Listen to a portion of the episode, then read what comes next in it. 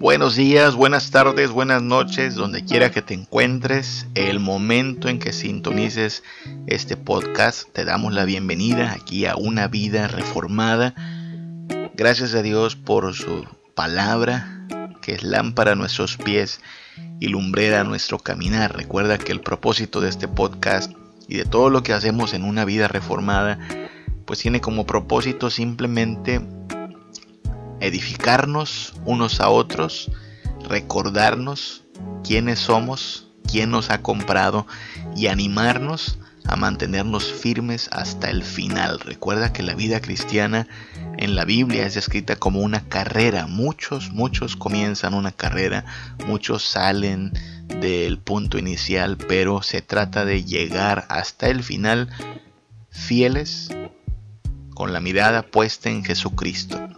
Espero que termines esta carrera, espero yo terminar esta carrera y ser fieles hasta el final. Que el Señor nos ayude a mantenernos firmes en Él y en su palabra. Parte indispensable de esta carrera, parte neurálgica de este caminar, es ser guiados por la palabra de Dios. La vida cristiana se vive a Biblia abierta. La vida cristiana depende de que tú y yo sometamos nuestra conciencia, nuestra voluntad, nuestra obediencia, nuestros anhelos, nuestra esperanza a la palabra de nuestro Dios.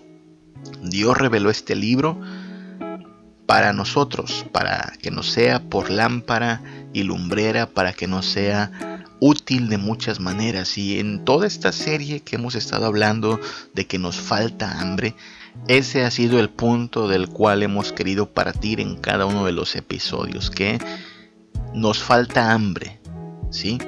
Es decir, la palabra de Dios debiera ser eh, degustada y saboreada por cada uno de sus hijos mucho más de lo que es ahora. Porque no solo de pan vivimos, sino de toda palabra que sale de la boca de Dios. Entonces, el problema que hay no es que Dios no nos hable, no es que Dios esté ausente, el problema no es que eh, pues tengamos carencia de los recursos necesarios para crecer en santidad, en fe y esperanza. El problema es bastante sencillo.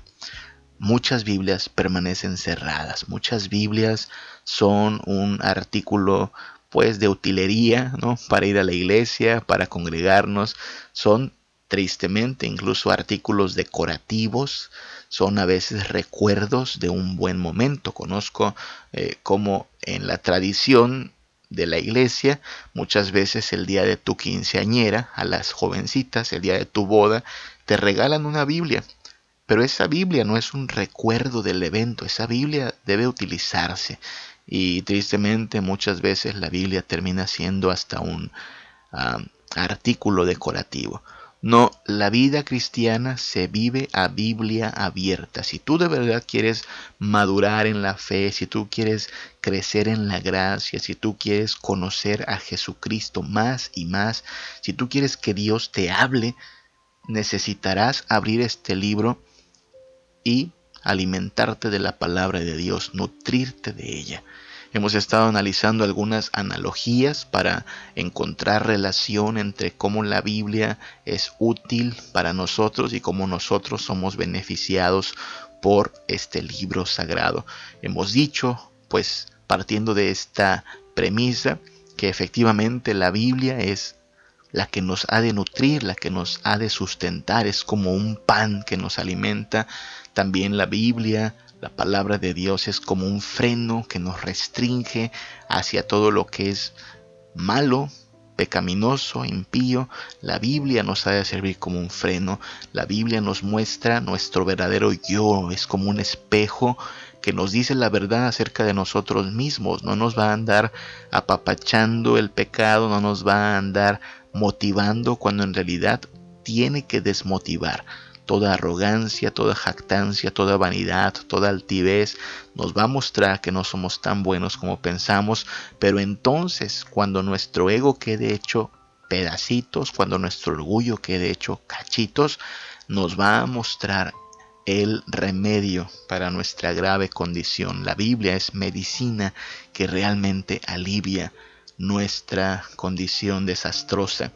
A partir de entonces la Biblia, en este caminar con Cristo, si nos arrepentimos y tenemos fe en Él, la Biblia nos va a acompañar durante todo este trayecto, todo este caminar o peregrinaje, siendo lámpara a nuestros pies y lumbrera a nuestro caminar. La Biblia tiene ese propósito, iluminar nuestro sendero. Y también la Biblia es como el ancla en la cual podamos afirmar nuestro gozo, nuestra esperanza, nuestra certeza, nuestra identidad. La Biblia servirá para eso, es como un ancla para la fe del cristiano. Cerremos esta serie con una última analogía, y es que la palabra de Dios en la Biblia es representada también como una espada, como una espada.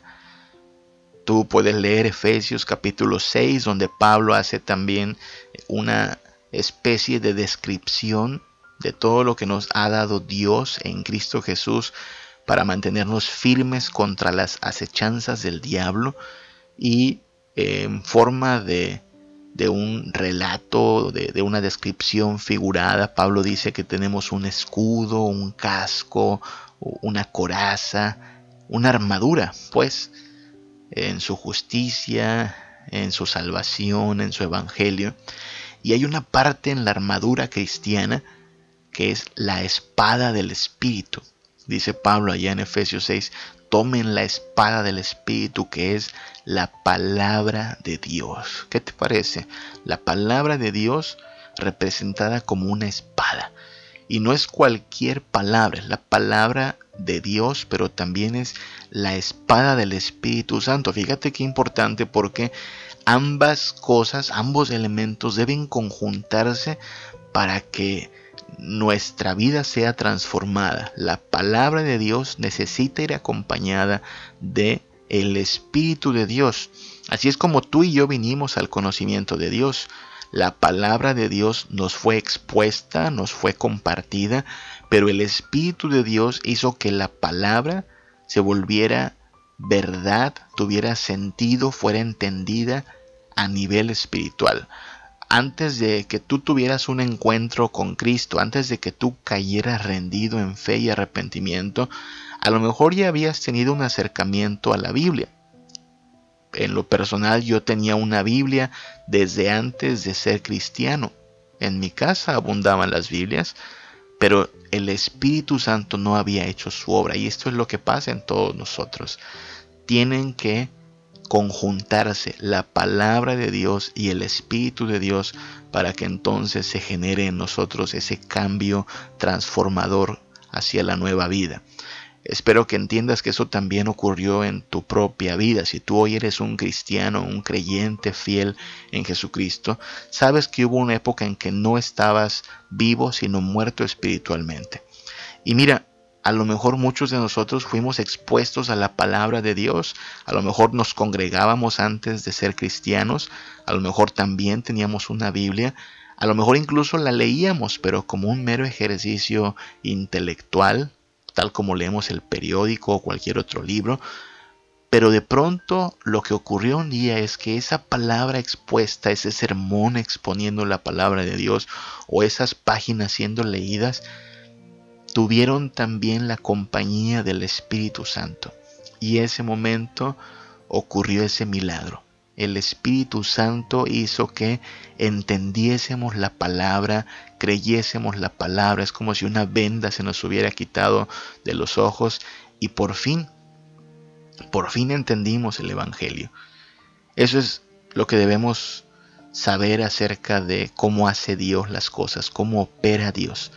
Dios nos ha dado su palabra, su palabra es perfecta, inerrante, infalible, suficiente pero por sí sola la palabra no tiene poder. ¿Ok? La palabra es el mensaje que puede transformar nuestras vidas, pero el poder no viene del libro en sí. Por eso hay que reprender a todo aquel que utilice la Biblia como un amuleto, como un fetiche, ¿no? E, e, esa Biblia por sí sola no tiene poder. Date cuenta que es papel y tinta el mensaje, claro que es un mensaje verdadero, pero no tendrá tampoco poder en nuestra vida hasta que no sea el Espíritu Santo el que abra nuestro entendimiento, el que transforme nuestro corazón de manera que esa palabra sea entendida, creída y obedecida en nuestras vidas. Por eso Pablo el apóstol allá en Efesios 6 habla de la espada del Espíritu como la palabra de Dios. Ambas cosas deben estar juntas, ambas cosas unidas tienen este poder transformador en nuestra vida. Por eso es una buena oración cuando tú vas a leer la palabra de Dios, el pedirle a Dios que su espíritu te guíe, su espíritu te capacite, su espíritu nos ayude a ser oidores, pero también hacedores de su palabra. Entonces la espada tendrá ese propósito. El propósito que tiene una espada. ¿Cuál es el propósito de una espada? Pues cortar. Cortar con todo lo que se oponga en la batalla. Cortar con todo lo que nos estorbe en el avance. Es un arma, es un arma que corta. De hecho, también Hebreos capítulo 4 del 12 al 13 habla de la palabra de Dios en los mismos términos, en términos de una espada, de hecho una espada de doble filo, que era un arma mortal en aquella época en que se usaban las espadas para la batalla. Dice Hebreos 4:12, leo la traducción lenguaje actual. Cada palabra que Dios pronuncia tiene poder y tiene vida. ¿Lo ves? Poder y vida. La palabra de Dios es viva y eficaz. La palabra de Dios es más cortante que una espada de dos filos. Cortante. Y penetra hasta lo más profundo de nuestro ser. Allí examina nuestros pensamientos y deseos y deja en claro si son buenos o malos. Nada de lo que Dios ha creado puede esconderse de Él, pues Dios puede verlo todo con claridad y ante Él seremos responsables de todo lo que hemos hecho. ¿Qué te parece? Dios está diciendo que su palabra es viva, es eficaz, tiene poder, no falla. Corta, mira, corta con lo que sea porque está bien afilada. Es una espada de doble filo. Una espada de doble filo es mortal, a diferencia de los cuchillos de cocina que tienen filo de un solo lado por lo general, la espada tiene filo por ambos lados para cortar, para rebanar, para dar un eh, golpe de ida y vuelta y entonces su poder es mortal.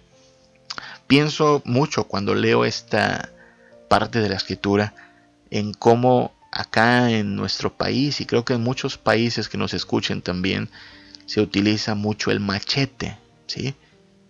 Cuando tú estás en un terreno lleno de hierba, maleza, monte, a mí me ha pasado eso, he visto en San Luis Potosí esta escena, cuando llueve mucho, tú sabes, crece la hierba, crecen las ramas, y si tú tienes que atravesar un sendero, pues necesitas llevar tu machete para irte abriendo paso a través del sendero que ahora está obstaculizado por ramas y plantas y hierba y necesitas un buen machete para ir cortando todo lo que te oponga el avance. Y claro, ese machete debe utilizarse con cuidado porque si está bien afilado puede cortar a alguien, pero es eficaz para irte abriendo camino. Bueno, en la Biblia creo que no hay machetes, pero sí esta idea de una espada que va cortando con todo. No hay nada que se le oponga, corta hasta llegar a nuestro ser interior. Y lo que dice aquí Hebreos 4.3 es que ante Dios nada, nada le está oculto. Él conoce cómo somos, Él sabe nuestra condición.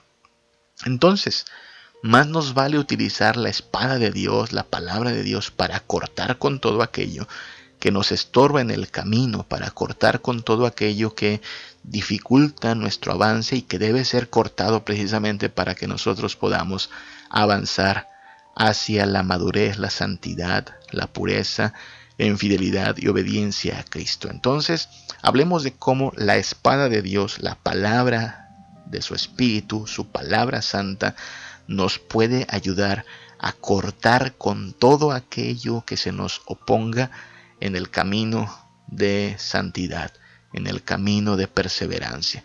La palabra de Dios nos sirve entonces para cortar, nos sirve para cortar con el pecado.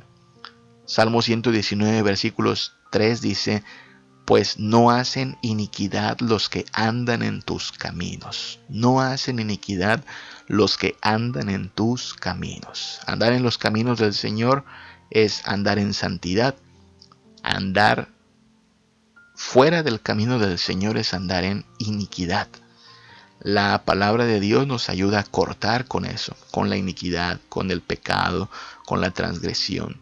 Alguna vez vivimos en ese camino, pero ahora podemos cortar de tajo con el pecado.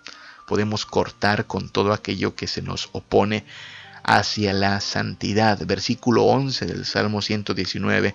En mi corazón he guardado tus dichos para no pecar contra ti.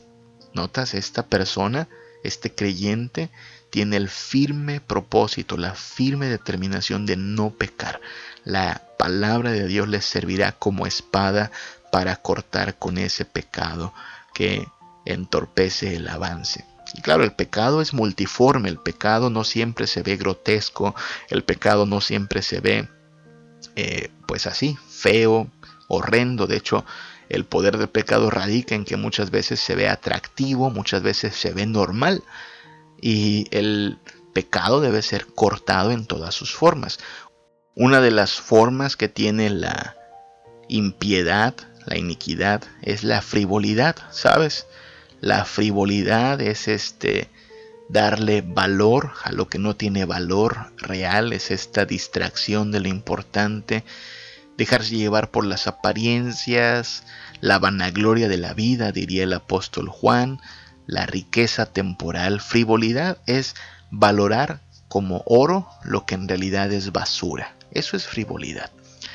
Eh, y claro, este mundo tan eh, engañoso en sus valores nos podría tentar a darle importancia a lo que no tiene en realidad importancia, pero el, el, Espíritu de Dios y la palabra de Dios han de servirnos para cortar con esa frivolidad, donde nos veamos distraídos por lo vano, por lo que no tiene en realidad estima, podemos cortar con esa frivolidad sabiendo que no es para dejar que crezca, sino que hay que cortar de una vez todo aquello que podría ser distractor en algún momento.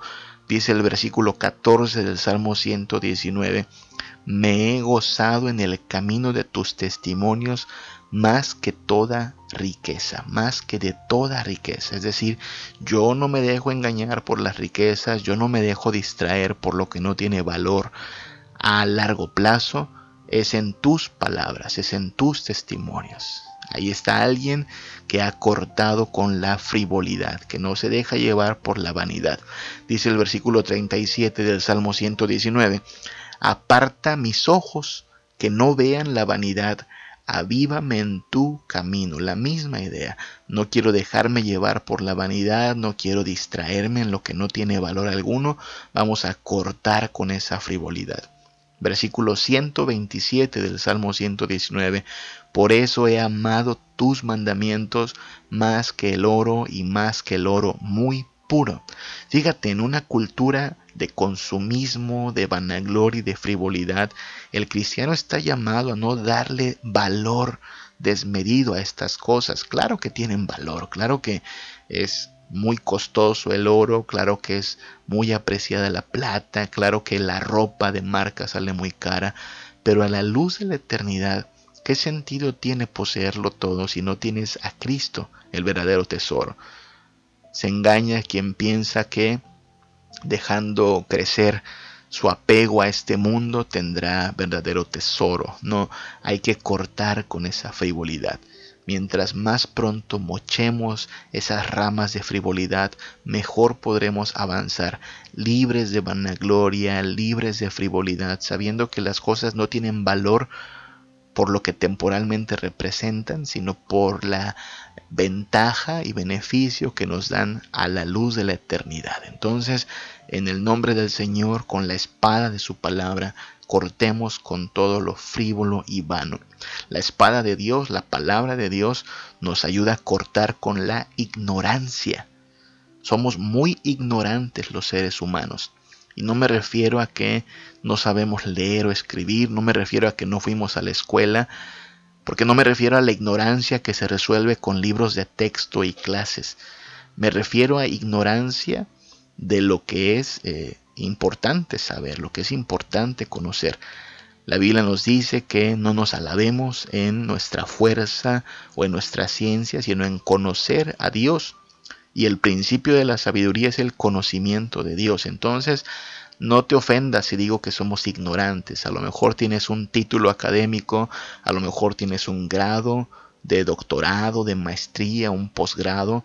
Bueno, me refiero a ignorancia de los asuntos divinos, me refiero a ignorancia del conocimiento de Dios.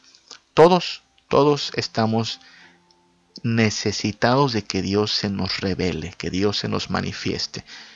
Y la palabra de Dios ayuda precisamente a cortar con esa ignorancia. Dice el versículo 18 del Salmo 119, abre mis ojos y miraré las maravillas de tu ley. ¿Viste cómo de manera muy sencilla habla de que necesitamos que nuestros ojos sean abiertos? Antes de eso estamos como cegados, pero Dios viene y alumbra nuestro entendimiento y por su palabra podemos ver la luz versículo 33 al 34 del Salmo 119, Enséñame, oh Jehová, el camino de tus estatutos, y lo guardaré hasta el fin. Dame entendimiento, y guardaré tu ley, y cumpliré de todo corazón. La misma idea, dame entendimiento. Entendimiento, inteligencia, sabiduría, quítame la ignorancia. La palabra de Dios sirve para eso, para cortar con la ignorancia, para que podamos decir, fui ciego y ahora veo, es lo que dice aquel himno llamado Sublime Gracia, ¿no? Fui ciego, mas hoy miro yo, perdido y Él me halló. Nosotros estábamos perdidos así, en la ignorancia, a lo mejor sí sabíamos muchas cosas, pero lo que era necesario para salvación no lo sabíamos. Y de pronto el Señor viene, abre nuestro entendimiento. Ah, ahora sabemos, ahora conocemos la verdad. La ignorancia ha sido cortada por esta espada de dos filos. Y esta revelación de Dios, este conocimiento de Dios, nos es útil para la vida para aquello que llamamos ética, para aquello que llamamos moral, qué es bueno, qué es malo, qué es justo, qué es injusto, cómo saber lo que debo hacer, cómo saber lo que no debo hacer. Antes de Cristo lo ignorábamos, pero ahora la palabra de Dios nos está enseñando acerca de la voluntad que es agradable y perfecta, la voluntad de nuestro Dios. Por eso dice el versículo 137, justo eres tú, oh Jehová, y rectos son tus juicios y en esa justicia y en esa rectitud nos mantenemos por la palabra de Dios, porque ha cortado con la ignorancia. Ahora sabemos lo que es justo y verdadero. Versículo 142, Salmo 119, tu justicia es justicia eterna y tu ley la verdad. Ahora conocemos eso, la verdad. Tal como lo dijo Jesús, después conoceréis la verdad y la verdad os hará libres. Una de las primeras cosas con que corta la palabra de Dios es nuestra ignorancia. Ahora hemos conocido la luz y en esta luz sabemos lo que es bueno, sabemos lo que es justo, sabemos lo que es verdad. Entonces, la palabra de Dios puede cortar con la ignorancia y al mismo tiempo puede cortar con la mentira. No es lo mismo ser ignorantes a vivir en la mentira. No necesariamente hay gente que por su torpeza ignora la verdad, pero hay gente que con toda alevosía promueve la verdad y engaña y se aprovecha del ignorante precisamente para mantenerle en el error. Tú sabes, la Biblia nos advierte de engañadores, la Biblia nos advierte de personas que utilizan las sutilezas del error para engañar. Incluso la Biblia nos advierte que muchos falsos profetas, hablando palabras que aparentemente son verdad, tratarán de engañar a los hijos de Dios. ¿Cómo sabes tú que quien te predica, te predica la verdad? ¿Cómo sabes tú que quien te aconseja, te aconseja con la palabra de Dios? Necesitarás algo útil para poder cortar con la mentira, con el engaño, con la farsa. Vivimos tiempos difíciles. El apóstol Pedro el apóstol Pablo anticiparon que se levantarían falsos profetas, engañadores, gente que por amor al dinero intentaría cambiar el Evangelio. El apóstol Pablo incluso nos dijo que tengamos cuidado porque es posible que alguien venga y nos predique un evangelio diferente. Y él, por inspiración divina, emite una maldición. Si alguien no importa si es apóstol, es más, no importa si es un mismísimo ángel, predica un evangelio diferente, maldito sea. Así es que Dios no va a permitir que el engaño persevere. Dios no quiere que el engaño haga de las suyas, pero nos ha dado su palabra precisamente para cortar con la mentira, para que no pues no te echen cuentos, no te lleven al baile, no te hagan caer con astucia en sus engaños. Tú necesitas estar para eso aferrado a la palabra de Dios y en esta palabra de Dios ver la espada que puede cortar con la mentira. Versículo 29 del Salmo 119 dice, aparta de mí el camino de mentira y en tu misericordia concédeme tu ley. Apártame de la mentira. Y eso podemos hacer cuando estamos aferrados a la verdad. Versículos 104 y 105. De tus mandamientos he adquirido inteligencia. Por tanto, he aborrecido todo camino de mentira. Me encanta esta expresión. Inteligencia. Es decir, no me van a engañar, yo no caigo a la primera, yo no voy a ser sorprendido por un engañador, yo soy inteligente. Recuerda que no hablamos de la inteligencia para hacer operaciones matemáticas o para cumplir con ah, algún trabajo que requiera habilidad intelectual. Esa es una clase de inteligencia, pero hablamos de la inteligencia que tiene que ver con Dios y su salvación. Esta inteligencia solo viene de Dios. Y cuando conocemos la verdad, entonces aborrecemos todo camino de mentira. Versículo 105, lámpara a mis pies tu palabra y lumbrera a mi camino. Si, si tú estás aferrado a la palabra de Dios, si tú escudriñas las escrituras, tendrás un arma perfecta para cortar con todo engaño, toda mentira, todo cuento. No te van a engañar porque tú conoces la verdad y la verdad te ha hecho libre de la mentira. Versículo 128 dice, por eso estimé rectos todos tus mandamientos sobre todas las cosas y aborrecí todo camino de mentira. La misma idea. Aborrecí el camino de mentira. Eso es lo que hacemos.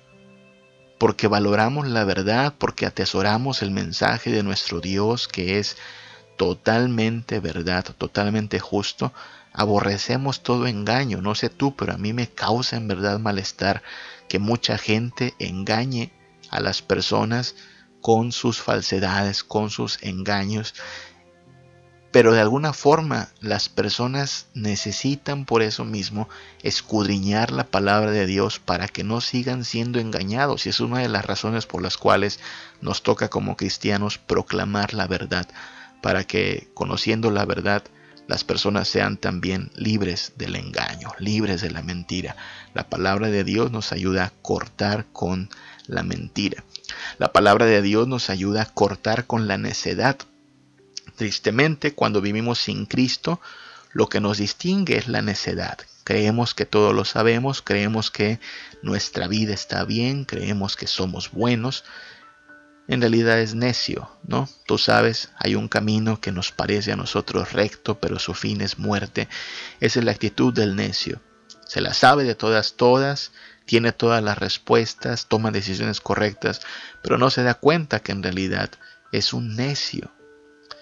Ah, se necesita un poder supremo y sobrenatural para cortar con la necedad. Tal poder supremo viene solo del Espíritu Santo. Es el único que puede tomar un corazón de piedra y hacerle un corazón vivo. Es el único que puede quitar esa insensibilidad, esa conciencia cauterizada, ese corazón encallecido, para que por fin entendamos la verdad de Dios y nos sometamos a su voluntad. Y Por eso la palabra de Dios, que es viva y eficaz y cortante como espada de dos filos, nos ayuda a cortar con la necedad. Dice el versículo 66 del Salmo 119, Enséñame buen sentido y sabiduría, porque tus mandamientos he creído. Mire esos dos términos, buen sentido y sabiduría, son todo lo opuesto a la necedad. El necio no tiene buen sentido, no es prudente, no es alguien inteligente, se cree a sí mismo que es inteligente, cree que se la sabe de todas, todas, pero en realidad es un insensato. Y no es sabio, es necio.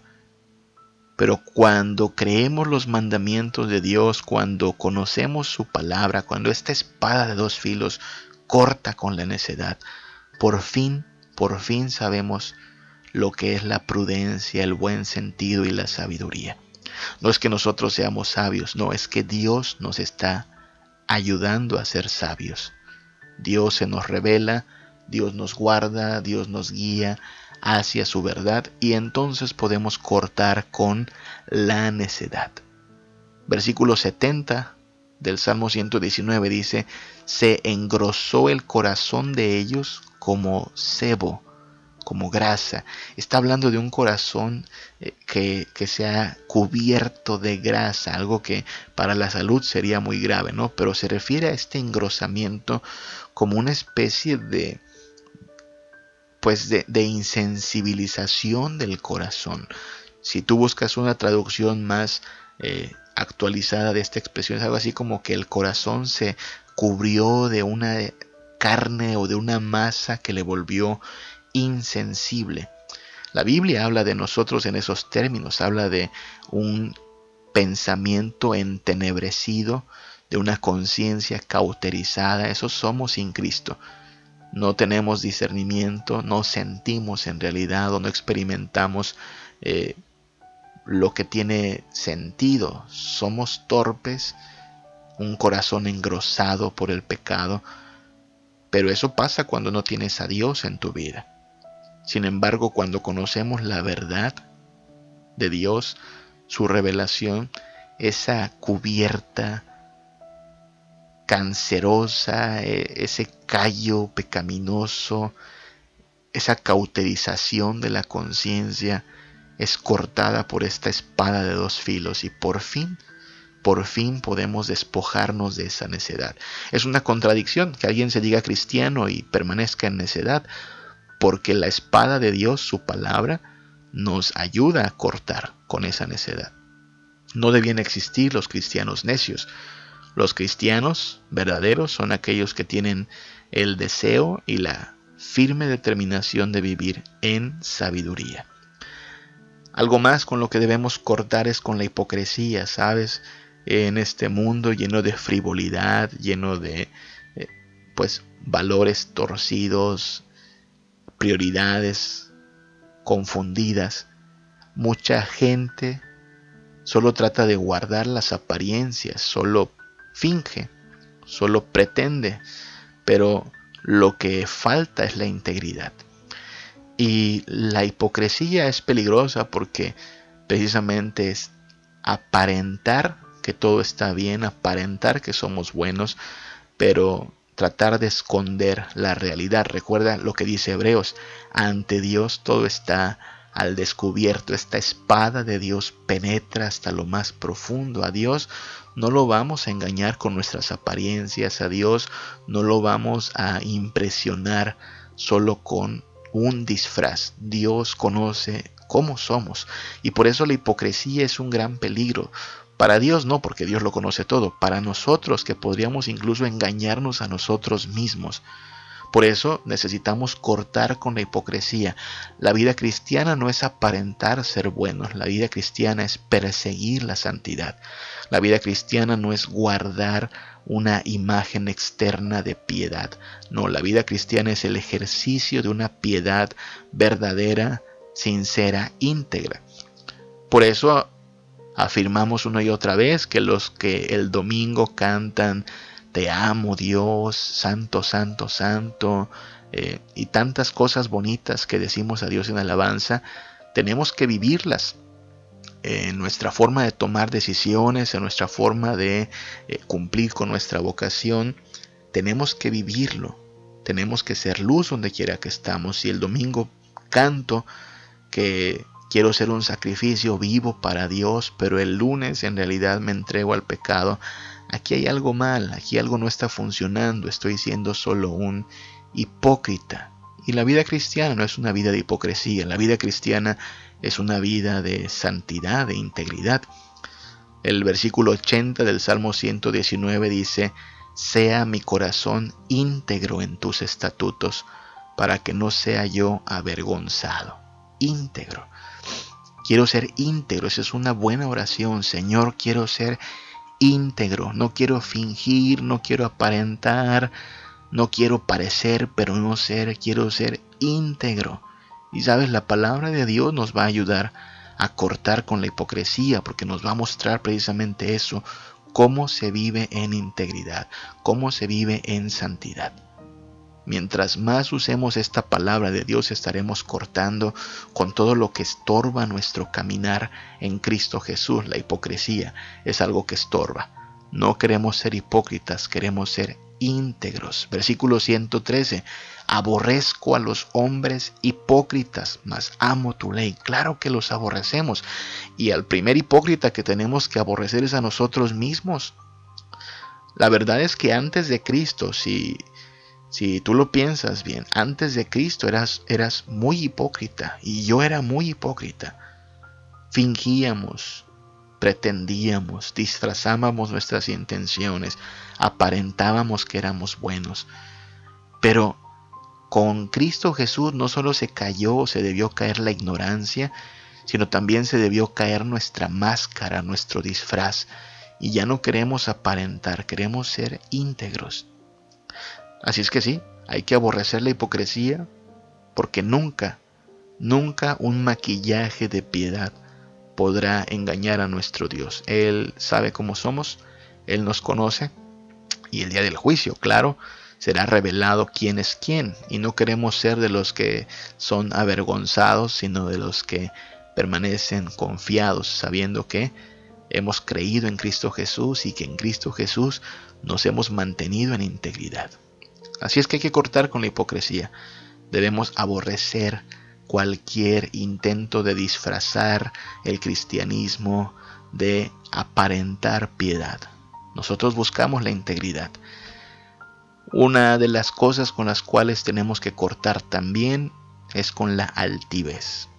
La altivez se nos da mucho también a los humanos, creernos más importantes de los que somos, eh, darnos aires de grandeza, arrogancia, jactancia, fanfarronería, creernos lo máximo, todo eso alimentado de orgullo y de vanidad, ¿sí? La generación en que vivimos, esta cultura en que vivimos, trata de inflar el ego, trata de hacernos ver empoderados, luchones, grandiosos. No, recuerda que la Biblia y Dios lo que hacen en primera instancia es desinflar ese ego, destruir, demoler ese orgullo, porque no tenemos nada de qué presumir, porque en realidad nuestra condición no es para decir, wow, qué grande es el ser humano, no, es para lamentarnos, qué, qué miserables somos, qué pecadores somos, qué terrible es nuestra condición, no nos espera sino la abominable experiencia del infierno bajo la ira de Dios. No hay nada de que jactarnos. Y lo que hace entonces Dios es llevarnos a ese entendimiento. Delante de Él no puede haber altivos, porque no somos sino polvo y criaturas miserables. Claro, Él nos eleva del polvo, Él nos levanta con su gracia y su misericordia, nos da vida nueva, un nombre nuevo, salvación. ¡Wow! ¡Qué grandes somos! No, qué grande es Dios. Qué grande es Dios que siendo viles pecadores nos restaura. Qué grande es Dios que mereciendo el infierno en su misericordia nos da salvación. Qué grande es Dios que siendo también torpes e ignorantes es tan paciente con nosotros Cristo no vino a la cruz a decir qué grande eres. Cristo vino a la cruz a manifestar qué grande es Dios su amor, su gracia, su santidad, su justicia, su perfección. La vida cristiana no es una vida de alimentar mi ego y decir cuán grande soy yo, cuán grande es Samuel Hernández. No, la vida cristiana consiste en ser cada vez más cautivados por la gloria de Dios, cuán grande es Él, cuán santo es Él, cuán misericordioso es Él. Por eso necesitamos cortar con la altivez con esta arrogancia, con esta idea de que eh, la vida se trata de nosotros. No, no se trata de nosotros, se trata de Dios. Salmo 119, versículos 90 al 91. De generación en generación es tu fidelidad. Tú afirmaste la tierra y subsiste. Mira lo que dice este salmo. De generación en generación, tú mereces recibir el crédito tú lo sostienes, tú lo diriges todo. Nosotros no duramos de generación en generación, dentro de unos años yo estaré muerto. Y tú también y entonces la gente no hablará de ti o de mí de generación en generación. El único nombre que permanece para siempre es el nombre de Dios. Él debe ser alabado, exaltado, reconocido de generación en generación. ¿Dónde queda la altivez? No hay lugar para la altivez, porque el único que es glorificado y debe ser reconocido es Dios. Versículo 91. Por tu ordenación subsisten todas las cosas hasta hoy, pues todas ellas te sirven. Mira qué golpe para la altivez del ser humano. Es por el decreto de Dios que todo se sostiene, es por Él que todo subsiste, es a Él a quien sirven todas las cosas, Él es el Rey. Nosotros no somos ni los reyes, ni los mandamases, ni los señores, este mundo no gira alrededor de nosotros, no. Por Él subsisten todas las cosas, por Él están en pie todas las cosas, a Él se rinde toda la creación. La palabra de Dios nos ayuda a cortar con cualquier altivez que se levante contra la gloria de Dios. El versículo 118 también dice, tú hollaste, o sea, pisaste, aplastaste a todos los que se desvían de sus estatutos porque su astucia es falsedad. Fíjate, aquellos que se oponen a la voluntad de Dios, que rechazan sus mandamientos, que dicen lo haré a mi manera, están llenos de altivez, porque se están revelando a la palabra del Dios que es soberano.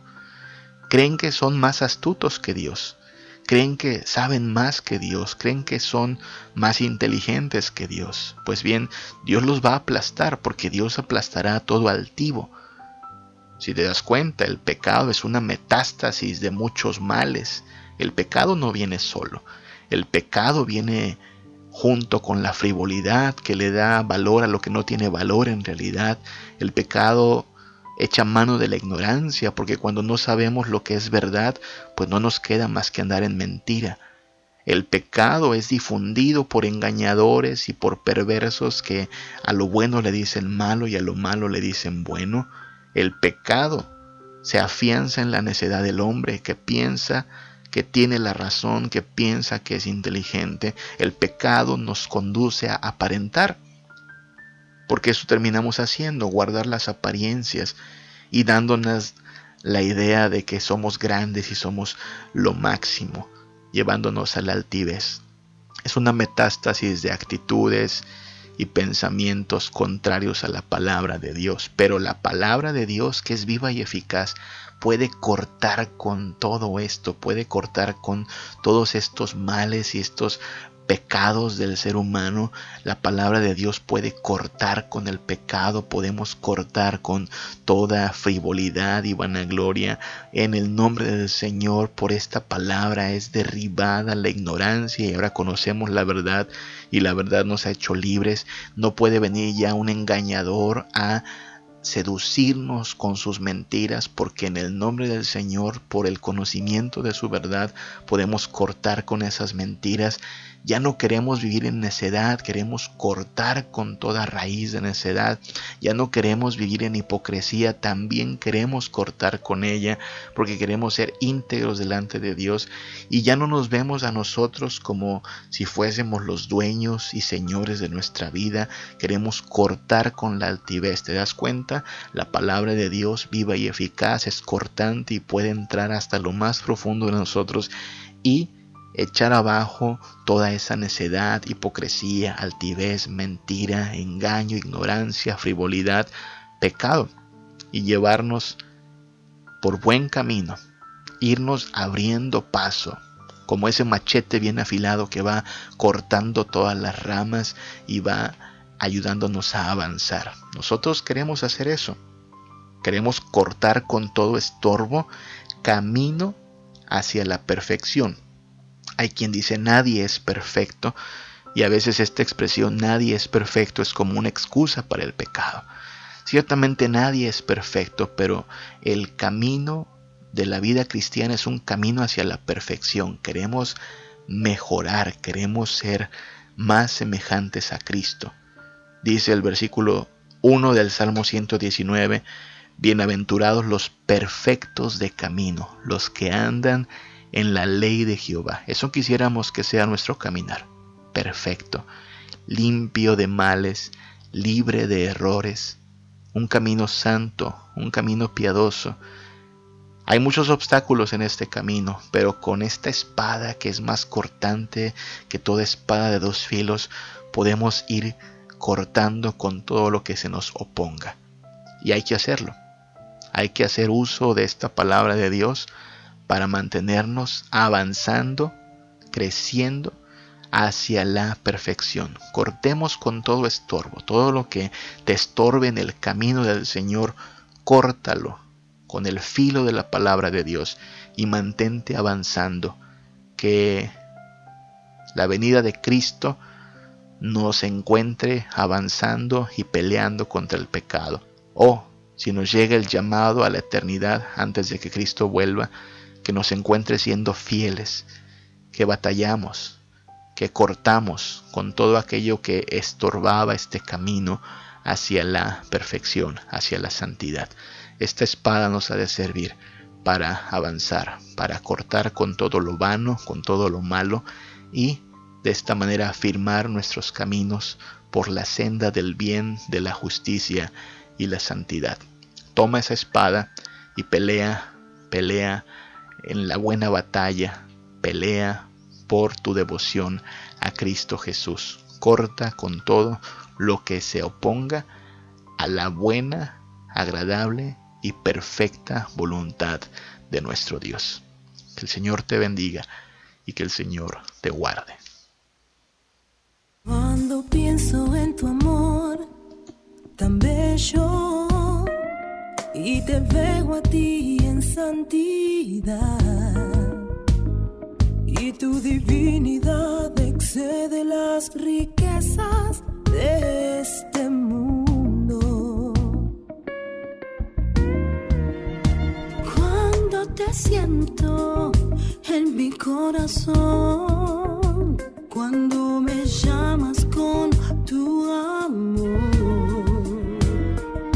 cuando todo está